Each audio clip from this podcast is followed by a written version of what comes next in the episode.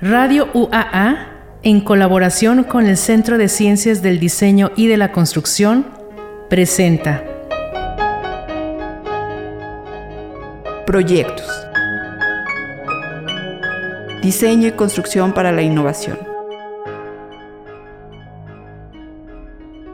Conducido por Alejandra Torres y Gabriela Reyes.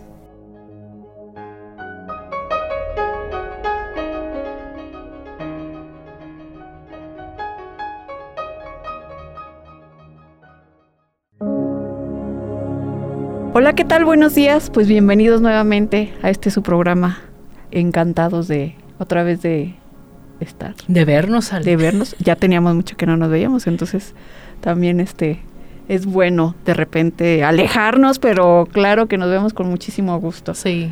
Pues hoy, eh, como todos nuestros programas, tenemos a un invitado muy especial también. Este, y bienvenido, maestro José Antonio de Loera Aguilar. Bienvenido otra vez. Él es ingeniero civil con una maestría en construcción y en el proceso ya de doctorarse en ciencias de los ámbitos antrópicos, todo aquí en la universidad. Gallo 100%.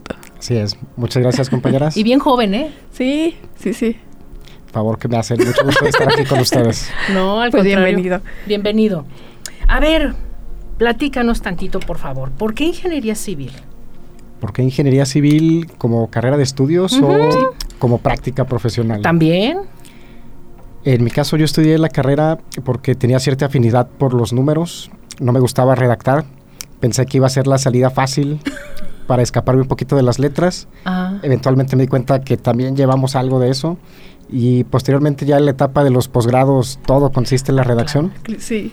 pero a nivel de licenciatura se cumplió el objetivo y lo hice también porque considero que es una rama de ciencia muy aplicada. Llevamos conocimientos teóricos, pero todo lo asentamos eventualmente en cualquier tipo de edificación. Me pareció muy interesante también que cuenta con muchas ramas. En aquel tiempo, cuando era joven, investigué un poco al respecto y vi que había muchas opciones y existe actualmente en el país muy buen mercado laboral todavía para la ingeniería civil. Las ciudades están en constante crecimiento, van cambiando los sistemas constructivos, van cambiando el abastecimiento de aguas, los drenajes sanitarios, hay que darles mantenimiento. Y en ese sentido siempre hay campo laboral para el ingeniero, para la ingeniera civil. Y también es un mercado económicamente muy competitivo. Los sueldos resultan un poco más generosos que en otras ramas y está siempre la opción de trabajar por cuenta particular. Entonces poder calcular y después llevar esos cálculos a una edificación resulta bastante Divertido. significativo, divertido y algo de lo que todos estamos orgullosos cuando pasamos por nuestras obras. ah, Claro. Es decir, formamos sí. parte del grupo de trabajo que colaboró y que edificó este proyecto. Y se me hace bien curioso, maestro, que digas, yo le huía las letras, cuando otros decimos, yo le huía las Los números. O sea, no es mi caso, pero sí, sí he escuchado muchos este, alumnos que yo me metí a diseño industrial porque dije, no, híjole, ¿qué crees? Siempre me ha gustado leer, pero se me complica mucho redactar Claro, sí. todavía actualmente. Entonces le quería huir a la redacción e irme nada más a los números. Pero ¿qué tal cuando ingresaste a la maestría? Ahí me di cuenta que debí de haberme dedicado más a las letras. porque que eras bueno en, en redacción. No era bueno, tuve que comprometerme más para reforzar esa área de oportunidad. Claro. y luego el doctorado, ¿no? No se diga, bueno. Es, hay que escribir mucho, hay que leer más todavía y se tiene que tener mucho cuidado con la redacción, con saber plasmar de manera ordenada las ideas. Sí, Y- claro. Y es un área donde los ingenieros no somos muy hábiles todavía. Y hace, hace, bueno, hoy en clase, porque les voy a contar una anécdota este, rápida. Estaba con una alumna querida, este, y, y redacta muy bien todo, ¿no? Yo le decía, Ajá. es que no, o sea, todo lo que leemos para nuestra investigación no hay que ponerlo. Digo, tú vas a leer como la quinta Muchísimo. parte y vas a poner Ujú. Lo significativo, lo que realmente abone a su proyecto. el otro tanto, ¿no? Esa es la parte complicada, sintetizar Sí. todo el mundo de información en algo que sea fácil de leer. Discernir, ¿verdad? También que sí, que no. ¿Qué sirve, qué aporta o en qué punto se tiene que estar colocando esa información? Oye, maestro, ¿y de estos proyectos qué te fue llevando la investigación? O sea, ¿cuáles han sido tus proyectos o cuál es el proyecto o cuál es el que te ha llevado Líneas de sí, investigación. tu, reto más fuerte? Como docente mi línea es principalmente la ingeniería de costos, que es la parte de la presupuestación de los proyectos, ya para su etapa constructiva, su etapa ejecutiva. Y como parte de los posgrados, en maestría desarrollé una tesis que se basaba en el uso de la cal como agregado principal de morteros para juntear piezas de mampostería. Actualmente, cuando trabajamos muros de block, muros de tabique que todos conocemos, utilizamos una mezcla de cemento con cal. Lo que sucede es que el cemento tiene mejores propiedades estructurales, tiene más resistencia, fragua más rápido, es decir, que se endurece a un corto tiempo, que lo definimos típicamente como de 28 días, mientras que la cal tiene otras aportaciones, hace que la mezcla sea plástica, que se pueda permear por el vapor de agua para que no se almacene la humedad. Es un material muy noble la cal, pero desafortunadamente tarda mucho tiempo en endurecerse. Si en el cemento el endurecimiento típico son 28 días, en la cal podríamos hablar ya no de días, sino de años, décadas o siglos. ¿En serio? Nunca termina de endurecerse la cal.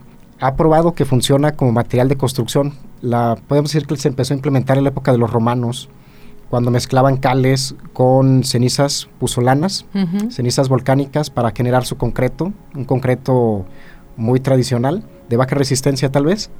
Y aquí en México, hablamos todavía de tal vez hace unos 100 años, la mayoría de las construcciones estaban edificadas a base de cal, de morteros a base de cal. Las construcciones que actualmente el INA, el Instituto Nacional de Antropología e Historia, dictamina como históricas por tener más de 100 años, en su casi totalidad están edificadas con cal. Es un material que además es más ecológico, más amigable con el medio ambiente. Procede de la calcinación de piedras calizas, como en principio también el cemento Portland, el cemento gris ordinario, pero esta se calcina a menor temperatura, se gastan menos combustibles y es un material que permite el paso de la humedad. Así que es un material excelente, excepto con la condición de que tiene baja resistencia.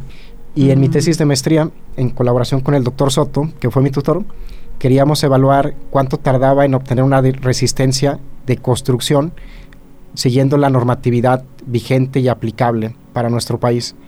En resumen muy rápido, se requiere que el, el, mortero, que es esta pasta que pega el tabique, tenga la misma resistencia que la pieza que va a estar junteando, es decir, el tabique o el bloque y el tabique artesanal en su resistencia más baja permitida se habla de 40 kilogramos centímetro cuadrado. Hice yo varias probetas de mortero de cal con diferentes agregados, diferentes proporciones, las evaluamos a lo largo del tiempo. El periodo más largo de fraguado que le di fue de cuatro meses y a esos cuatro meses teníamos resistencias de apenas 15 kilogramos, no llegábamos a lo necesario.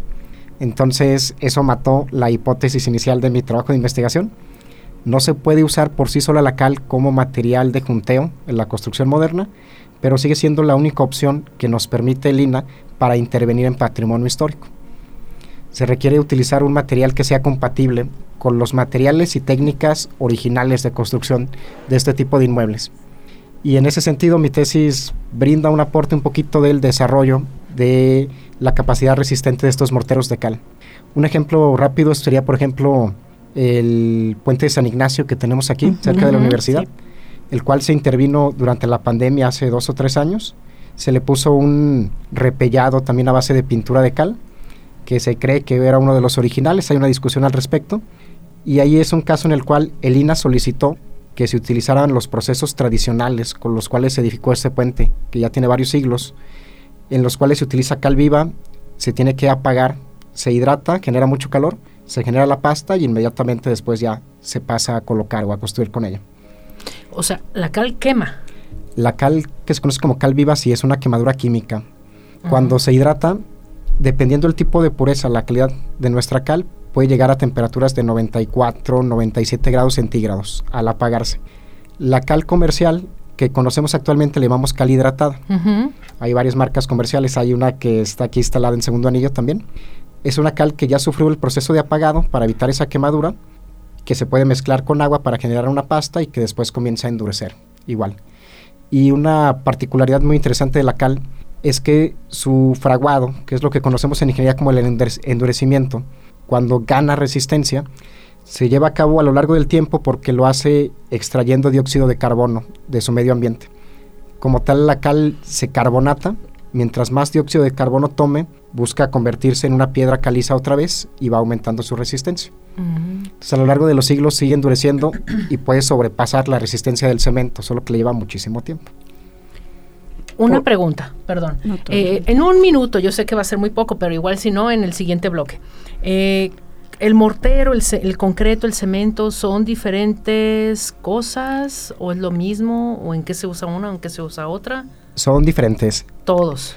El cemento como tal es un conglomerante. La cal decimos también que es un conglomerante, es un material que puede unirse a otros materiales Ajá. por un cambio químico al mezclarse con agua. Mm. Cuando al conglomerante le agregamos arena, se convierte en lo que definimos como un mortero. Mm. Y un tipo específico de mortero le conocemos como concreto, es cuando tenemos cemento, grava, arena y Ah, agua. Ya, Ujú. ya, Y ese es el concreto. ya. Muy bien. Este, pues bueno, ya quedó claro. Porque a veces yo me confundí un poco, a ver, concreto, cemento o, o mortero. ¿Cuál es uno y cuál es otro? Pensé que eran Sinónimo. sinónimos, así es, pero ya vi que no. Eh, nos gustaría que nos platicaras en el siguiente bloque, si te parece bien, en dónde tú has intervenido o, como dices tú, te sientes orgulloso de pasar por tus obras. ¿Te Eh, parece bien? Hecho, sí. Muy bien. Regresamos en un momento. En un momento continuamos con proyectos.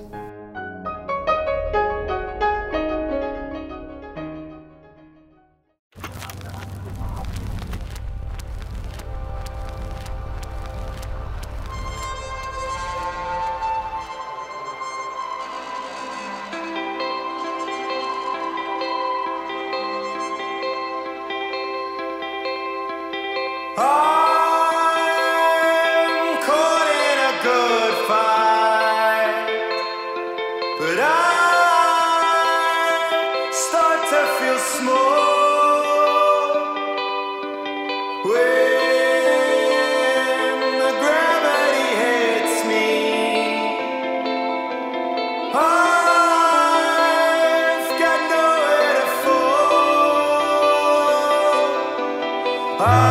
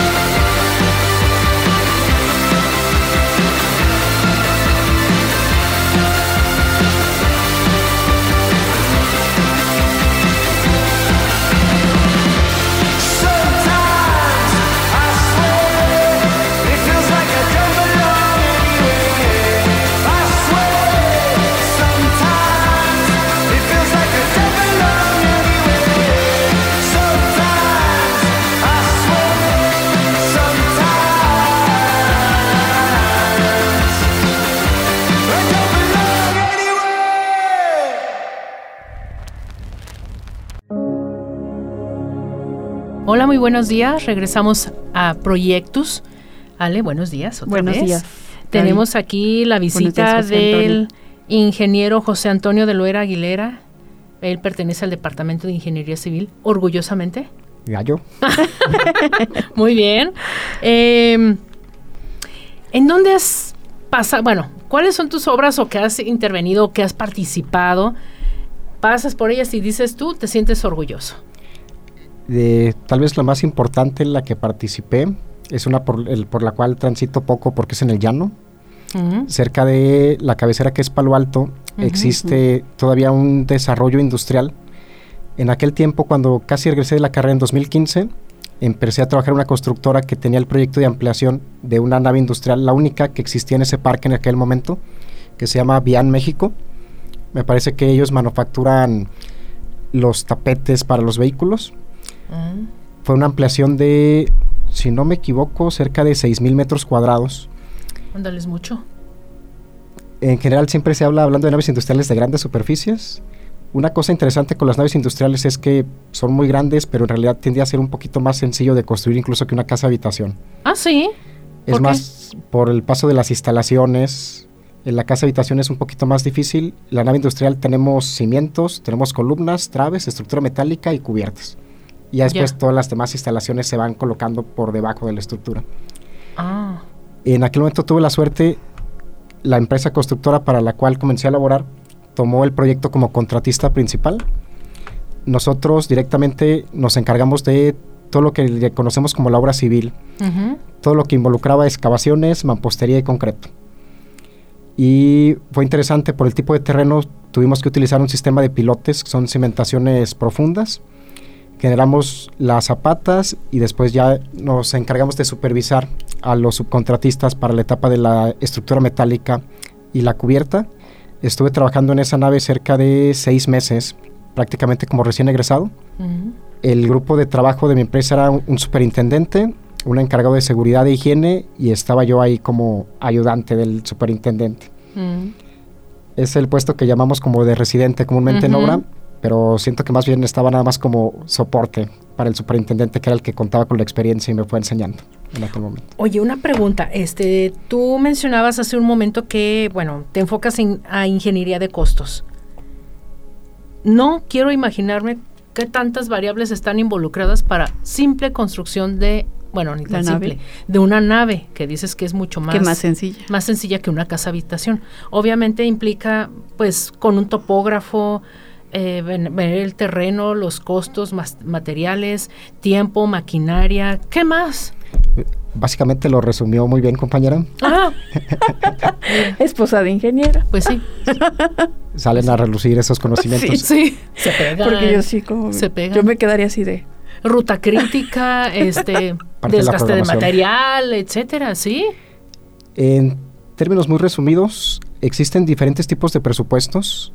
Los ingenieros, los constructores en general, de cualquier rama, estamos acostumbrados a utilizar el que se conoce como de precios unitarios, que es el que nos piden para trabajar en obra pública, que es un desglose de todos los insumos que componen el proceso constructivo. Hay una etapa de preliminares donde se consideran todos estos estudios topográficos, el peritaje, etcétera. Eso generalmente es un costo indirecto. Tenemos nosotros un listado de actividades concisas que se pueden cuantificar y medir en campo, que llamamos los conceptos de obra. Estos se listan en un catálogo de conceptos y después cada uno de estos conceptos es una actividad que nosotros interpretamos a nivel de insumos. Cuantificamos cuánto material, cuántas piezas de tabique por metro, cuántos metros cúbicos de tepetate para un relleno, cuántos kilos de acero. Viene la mano de obra que se encarga de realizar la, labor- la labor como tal. Está la maquinaria y el equipo que le sirven para aumentar su rendimiento. Todo eso es como un costo directo. Y después consideramos costos indirectos, que sería el trabajo necesario para terminar un proyecto, pero que se cuantifica a nivel de obra y no de cada actividad, como es el caso de la supervisión. Mm. Un profesional de la construcción, llámese arquitecto, ingeniero, urbanista, diseñador, que va a estar cobrando él por mes y va a estar supervisando muchas actividades al mismo tiempo, entonces no se puede cuantificar por actividad, pero sí por obra. Y todo esto es lo que nos compone como tal el precio de nuestro proyecto. En el sentido de los costos indirectos interviene lo que mencionabas de la ruta crítica. tenemos que tener una programación para saber primero cuánto va a durar la obra. El costo directo en teoría no se ve afectado por el tiempo de ejecución, pero el costo indirecto sí. Cada mes extra que yo me tarde en entregar es un mes que necesito contratar un bodeguero, un vigilante, un dibujante, un proyectista, etcétera. Y buscamos siempre terminar el proyecto en el menor plazo posible y este plazo nos lo determina el proceso constructivo, principalmente el tiempo de fraguado de los concretos. Y sin pérdidas. Nada de que me sobraron, no sé, este, 20 kilos, o digo, 20 costales de algo, ¿verdad que no? La idea cuando cuantificamos es que tengamos nosotros lo que llamamos la explosión de insumos, cuánto se requiere para la obra para adquirir lo que se requiere, más un pequeño colchoncito que tendemos a considerar como un desperdicio, menor a un 5% se considera para un proyecto que estamos en un rango muy aceptable. 5% arriba o abajo. Siempre hay pequeñas variaciones en los proyectos, eso es inevitable también. Es muy difícil atinarle al 100% del precio. Pero en ese rango se considera que se cumplió la parte de la ingeniería de costos, dar una aproximación suficientemente certera. Pues esto es con una idea de que al menos, Ale, tú te des cuenta que en tu casa hubo muchas, muchos procesos, muchos productos, muchas intervenciones. Bueno, y que a raíz de eh, los profesionales de, esta área, eh, pues hacen que no desperdiciemos, ¿no? O sea, y que de verdad sean los costos reales, o sea, obvio con sus mermas, con su con todo lo que nos platicas, maestro, pero que se aproveche al 100%. Al menos eso es lo que se busca generalmente. ¿Ha habido algún momento en donde, ay, me faltó, me sobró muchísimo? Hay obras que por su complejidad no resulta posible ser evaluadas a nivel de precio unitario. Por poner un ejemplo, el caso de un hospital general de zona del Seguro Social. Nada más generar el catálogo de conceptos implicaría licitar un concurso para que una empresa haga esa chamba y sería muy costoso. Generalmente eso por las instalaciones tan complejas que lleva. Claro. Sí. La parte de obra civil, obra negra, se cuantifica muy fácil. Es concreto, mampostería, madera para simbra, acero, kilos. Las instalaciones son difíciles, a veces no se cuenta con un proyecto antes de comenzar los trabajos. No es lo ideal, pero a veces sucede. Y en esos casos se trabaja sobre la base de un precio alzado. Mm. Que la empresa o los concursantes dictan un monto con base en su experiencia con trabajos previos, pero sin ni siquiera conocer los alcances totales del proyecto. Generalmente ahí nunca le atinamos. Sí. Porque a mí eso me causa mucho conflicto. No conoces como el final, ¿no? El objetivo final, hacia dónde vamos, cómo vamos, así. Pues imagínate nada más. Y sí, o sea, tienes razón, es que es un mundo de... Instalaciones de oxígeno, de... Información. salidas de emergencia. Gases medicinales, todo esto. Sí. sí. Para el caso del Hospital 3 que tenemos aquí en Jesús María, fue obra pública de índole federal y se concursó bajo la base del precio alzado y evidentemente hubo muchos gastos mayores a los considerados inicialmente. Tiende a ser la excepción, generalmente todos nuestros proyectos sí los queremos nosotros presupuestar como un precio unitario, desglosando cosa por cosa. Pero modificaciones en los proyectos o incertidumbre, por ejemplo, en la resistencia del terreno, orillan a la construcción a verse afectada, a sufrir modificaciones, y eso hace que también varíen los precios finales. Claro, porque aunque existan esos cálculos o ese análisis o ese estudio, o sea, pues estás construyendo en algo que nunca se había construido y de repente sale algo, ¿no? Se depende mucho de el grado de la información que tengamos, el nivel de certeza con el cual estemos trabajando. Entonces eso generalmente sí provoca ciertas modificaciones en tiempo y eventualmente en costo. Pues se las tienen que ingeniar, ¿verdad? Claro. Porque imagínate la, economía de pronto a ver que hubo algo, no sé, y encarecen los precios. Exacto, encarecen todos los, los insumos. Esa es otra variable también que se tiene considerada, se presupuesta antes de empezar a construir. Hablando de obra pública, se lleva a cabo este proceso cuando menos un mes, un mes y medio antes de comenzar con el trabajo. Mm. Las cotizaciones de los materiales muchas veces dejan de ser vigentes Sucedió en el caso del acero durante la pandemia que triplicó su precio a nivel mundial, incluido aquí, por supuesto, Aguascalientes, y eso provoca que se tengan que hacer ajustes sobre la marcha. La cantidad de acero que se calculó pudo haber estado bien, pero el precio del acero se vio afectado, así que hay que hacer un ajuste de costos, como se le conoce. Y eso obviamente está estipulado en el contrato o en hablando, contratos más bien. Hablando de obra pública, todo eso está perfectamente estipulado en el contrato y el contrato se fundamenta en una ley de obras públicas y su reglamento. Hay una ley federal, otra estatal, son básicamente muy parecidas. En la obra privada depende la seriedad con la que estemos nosotros trabajando con el cliente. Obras más o menos importantes sí se firman bajo contrato. Hay también construcciones un poco más informales, pero lo ideal sería siempre sustentarlo en un contrato. Protege al constructor y protege al cliente como tal. Claro.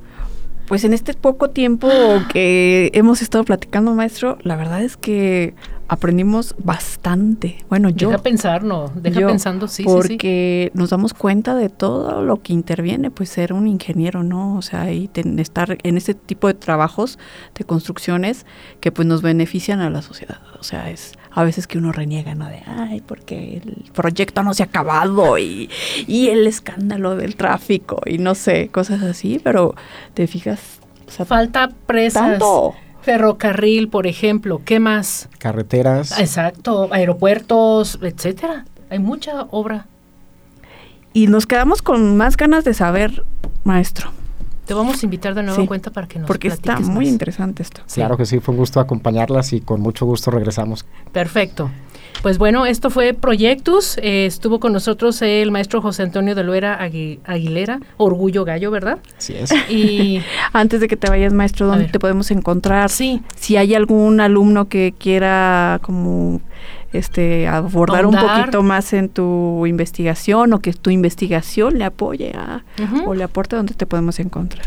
Tengo el cubículo número 44 del edificio 108 ahí en el Centro de Ciencias del Diseño y de la Construcción de nuestra universidad. Y ahí con todo gusto son bienvenidos siempre. Muy bien. ¿Algún pues correo? gracias. ¿Correo? Correo también, el que acostumbro revisar es de Loera Antonio, es junto y con la doble A, arroba gmail.com. Muy bien. Pues cualquiera que requiera de sus conocimientos, consultarle y demás, ya saben dónde. Muchísimas gracias, maestro, un gusto. Gracias. Gracias a ustedes, compañeros. Hasta luego. Bye.